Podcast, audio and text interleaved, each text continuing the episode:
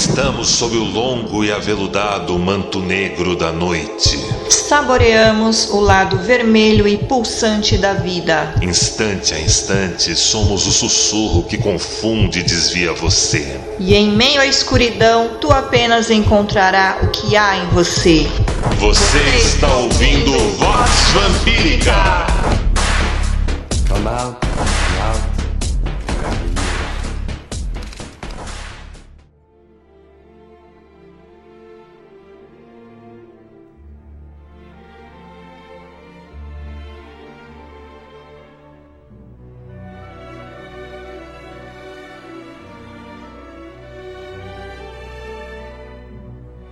Anne Rice passou a vida quase inteira escrevendo sobre a beleza das coisas malditas, mas, complexa que só, era uma crédula das coisas divinas e usava a morte como alegoria para o desejo incontrolável de sorver a vida.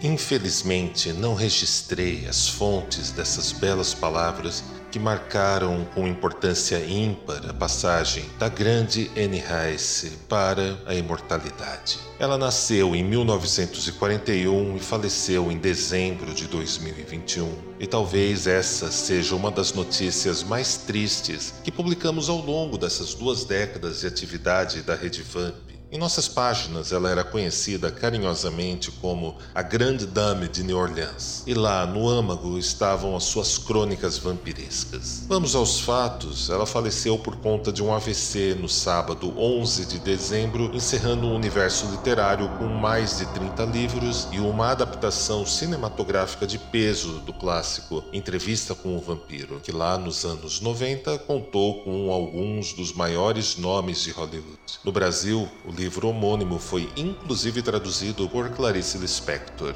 Anne Rice iniciou sua carreira de escritora como uma maneira de lidar com o luto pela morte da filha Michelle com 5 anos, e assim vieram personagens icônicos como Lestat, Cláudia, Louis, Armand, Marius, Pandora, A Caça e muitos outros. Foram mais de 30 livros em sua carreira. Ativa até o momento derradeiro, manteve uma página de fãs no Facebook com mais de um milhão de seguidores onde falava de seus livros, estimulava a leitura e o livre pensamento. Atualmente, seu filho Christopher é o herdeiro de seu legado literário e o responsável pelo que virá das crônicas vampirescas. Talvez o seu maior problema, que agora fica em suas mãos, seja a terrível adaptação para o formato de seriado que vem aí por um canal de streaming norte-americano.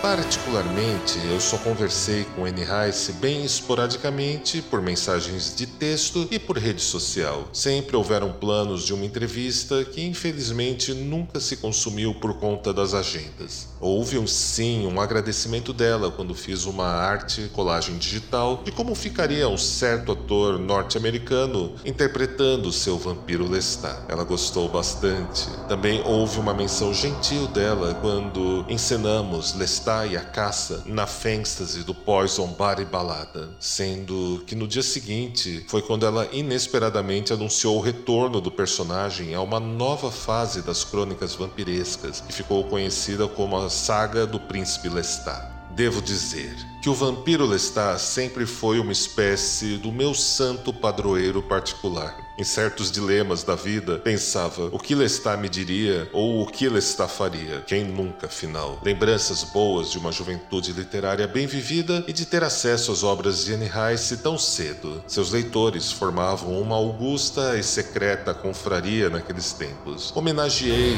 o vampiro Lestat em Anne Rice num dos apêndices do meu livro Deus é um Dragão, lançado pela Penumbra em 2019. Nas suas páginas, N ensinava como o vento noturno nos cabelos revivia alguém de todas as suas mágoas. O prazer de se andar com um sobretudo de veludo por uma larga avenida em noites frias sob o mesmo vento. E a maneira como ela fazia isso era simplesmente cinematográfica.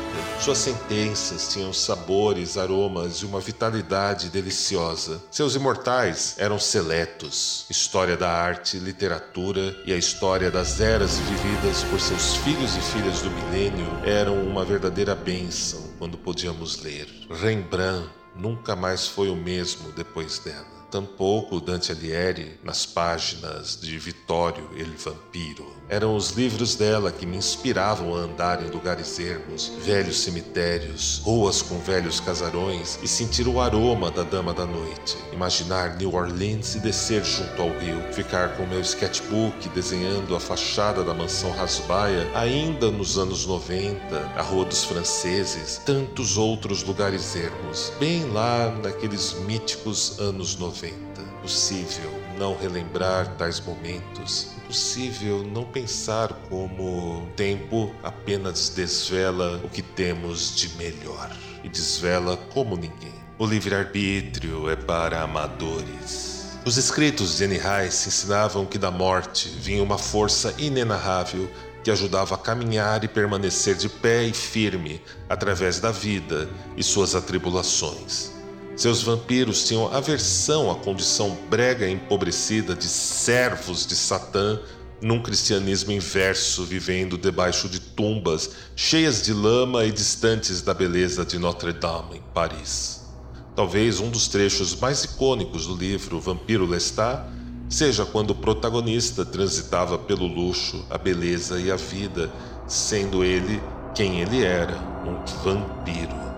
E o mais interessante como assim despedaçava o velho covil oculto sob a lama do cemitério, a mais sob a noite do que apenas a luz das estrelas e a escuridão. E eu adoro até hoje esse esnobismo realmente predatorial dos vampiros de Rice.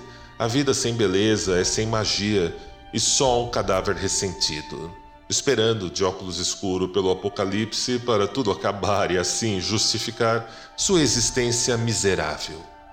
A autora de New Orleans sabia como ninguém inserir o desejo e a libido, mas se engana quem tenta reduzir isso apenas a atos friccionais entre corpos.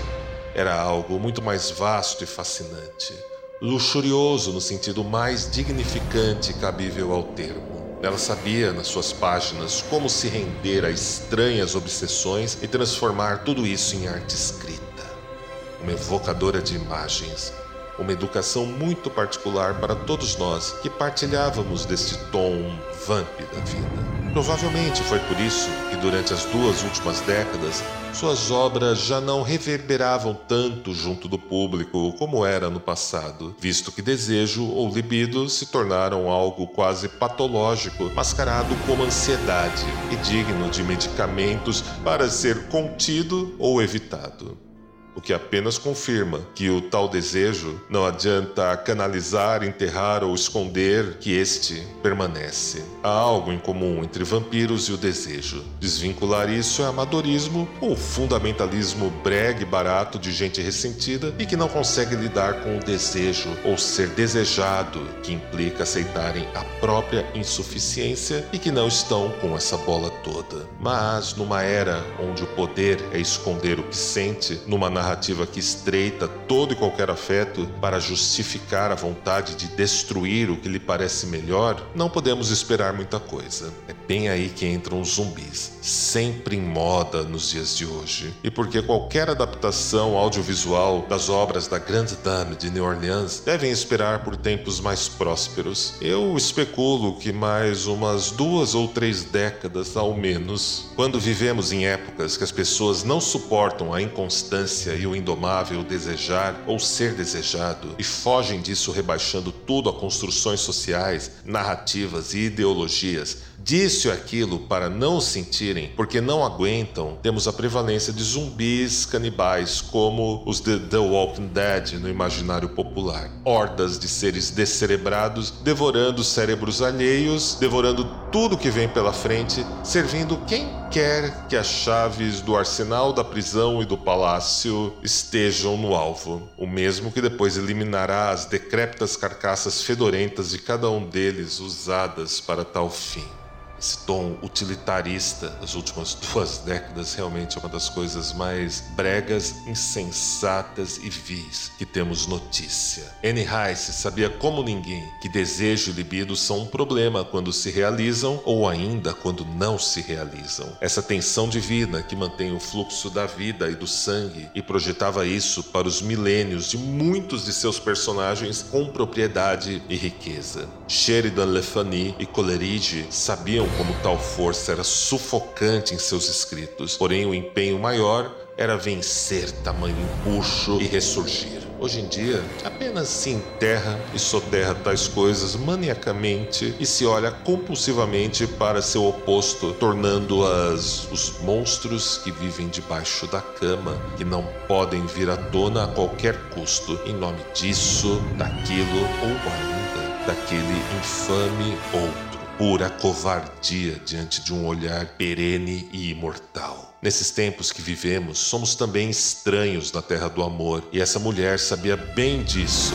Era elegante em cada novo parágrafo, inexistindo o desejo e o desejar e a libido expressas no erotismo e no amor muito mais amplo de cada um desses personagens. Amor que só ansiava pelo desvelar cada personagem se tornar mais e mais quem realmente era. Ela sabia apresentar a jornada de retorno de cada personagem a essa terra do amor que os tempos atuais repudiam, estranham e se afastam mais e mais na tela e no ecrã gelado, sem brilho dos celulares o que era interessante e muito mais agregador no passado e nas obras de Nihaise. Seus vampiros amavam alguém simplesmente por ser aquele alguém, não importando o sexo, a pele e qualquer outra coisa, e lidavam com os encontros e desencontros, toda a angústia dessa entrega e pagavam o preço disso, dessa liberdade, todo o tempo que viviam. Existência era transcendência, como ela registra nas páginas de Sangue e Ouro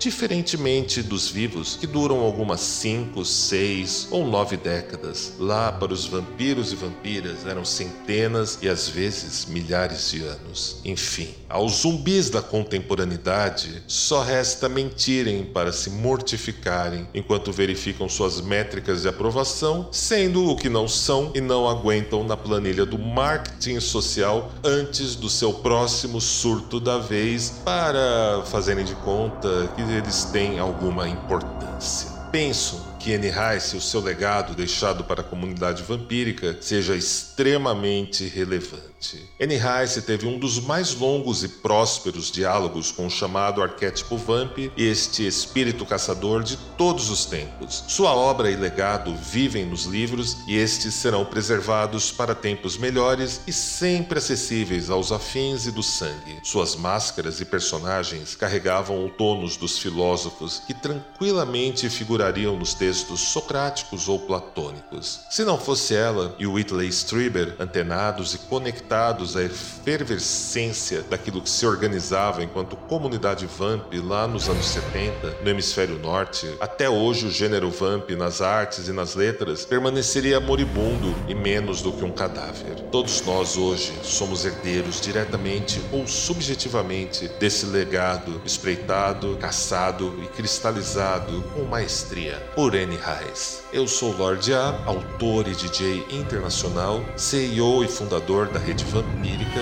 e há duas décadas mantemos uma plataforma dedicada à arte, ao fashionismo, à mística, à espiritualidade e à chamada cosmovisão vampírica aqui no Brasil, que reverbera em outros países da América Latina e alcança até mesmo Portugal. Se você gostou desse conteúdo, cogite nos apoiar em catarse.me Redvamp para ter acesso a grupos de estudos, práticas, orientações, manter toda essa atividade com bem mais de 800 artigos já publicados, 10 livros, 550 podcasts e muitas outras surpresas que estamos sempre preparando com todo o nosso coração para vocês. E uma das surpresas do ano de 2022 é a inauguração do novo clube que sediará a nossa Fantasy Authentic Vampiric and Gothic Night, e sendo assim ela se tornará um evento híbrido que acontecerá presencialmente e será transmitido com atrações especiais através da internet. Então, nos apoiem em catarse.me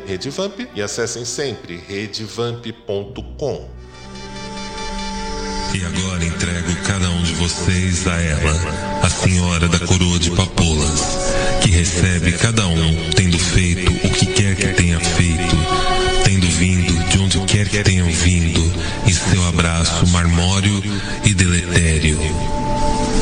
Veremos-nos sob o longo e aveludado manto negro da noite.